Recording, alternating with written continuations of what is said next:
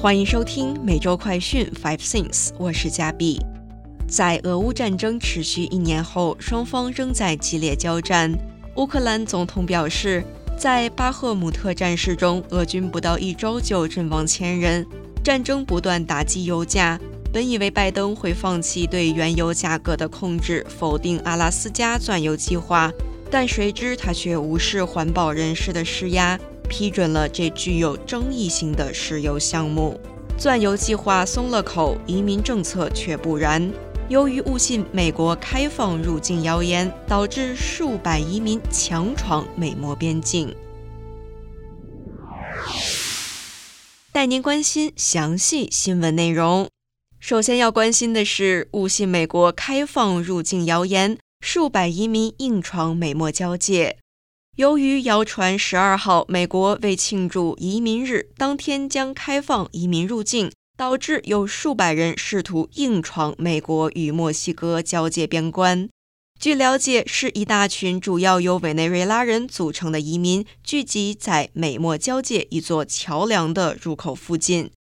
这座桥梁连接着墨西哥华雷斯城和美国南部德州埃尔帕索。部分移民表示，他们相信社群媒体上的照片显示，包括许多妇女和儿童在内的一大群移民跑向边界，口中还高喊“前进美国”。但不久后便看到带刺铁丝网、路障和手持盾牌的警察。美国边防人员也随即关闭桥梁。如今，每个月大约有二十万非法移民企图跨越美墨交界。其中多数来自中南美洲，他们大多以家乡的贫困及暴力猖獗为由申请庇护。接下来要带您关注的是，拜登政府批准阿拉斯加钻油计划，环保团体表示失望。拜登政府无视环保人士施压，十三日内政部已经批准。美国能源巨头康菲石油公司可在阿拉斯加北坡地区的联邦政府掌管国家石油储备区三处地点钻探石油。关注气候变迁议题的环保人士批评，允许康菲石油公司推动这项钻油计划会违背拜登当年的竞选政见，即是停止在国有土地进行新的钻油计划。该计划名为“柳树计划 ”（Willow Project）。预计每日石油产量峰值可达到十八万桶，或是三十年总产量大约五亿七千六百万桶。接下来要带您关注的是巴赫姆特市中心俄乌激战不到一周，俄军阵亡逾千。俄罗斯与乌克兰部队为争夺乌克兰东部巴赫姆特市中心爆发激烈战斗。乌国总统泽连斯基表示，在巴赫姆特战事中，俄军在不到一周的时间内就折损逾一千一百人。泽伦斯基还说，俄军另有一千五百人因伤势严重无法作战，另有数十件敌军装备与十多个弹药库被毁。与此同时，非政府组织人权观察 （HRW） 于十三号警告。俄罗斯入侵乌克兰后，已对收容机构内的儿童造成严重后果，甚至还有数千人被送往俄罗斯本土或占领区。早在俄罗斯入侵前，乌克兰的收容机构就有超过十万五千名儿童，使得乌克兰成为儿童收容所人数第二多的欧洲国家，仅次于俄罗斯。接下来要带您关注的是，偷渡船只于圣地亚哥海岸侧翻，至少八人死亡。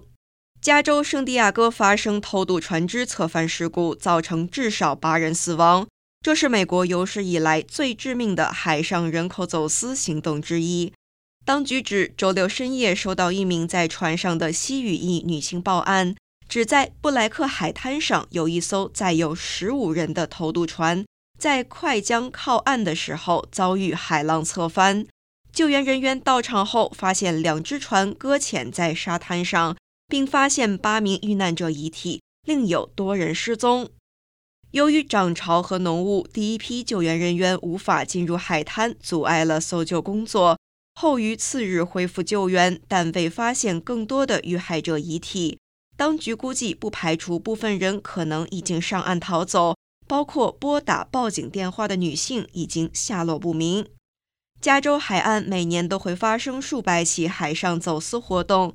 二零二一年五月份，一艘载有移民的满载船只在圣地亚哥海岸的巨浪中倾覆并解体，造成三人死亡，二十多人受伤。最后要带您关注的是，加州迎新一轮大气河流，一千五百万人处于洪水警报之下。本周再有一场大气河流侵袭加州，为本已饱受洪水泛滥的加州带来更多的雨雪天气。国家气象局表示，这条大气河流预计从周一至周三将逐渐增强。随着风暴的逼近，加州和内华达州仍有大约一千五百万人处于洪水警报之下。加州中部和北部部分地区的降雨量可能超过六英寸。虽然这场风暴所带来的总降水量预计不会高于上周的风暴，但由于强降雨和潮湿的天气，洪水风险可能会大大增加。气象学家预计，周一晚到周二，湾区的风暴强度最大，而中央山谷和更远的内陆地区，周二下午到周三也将受到极端天气影响。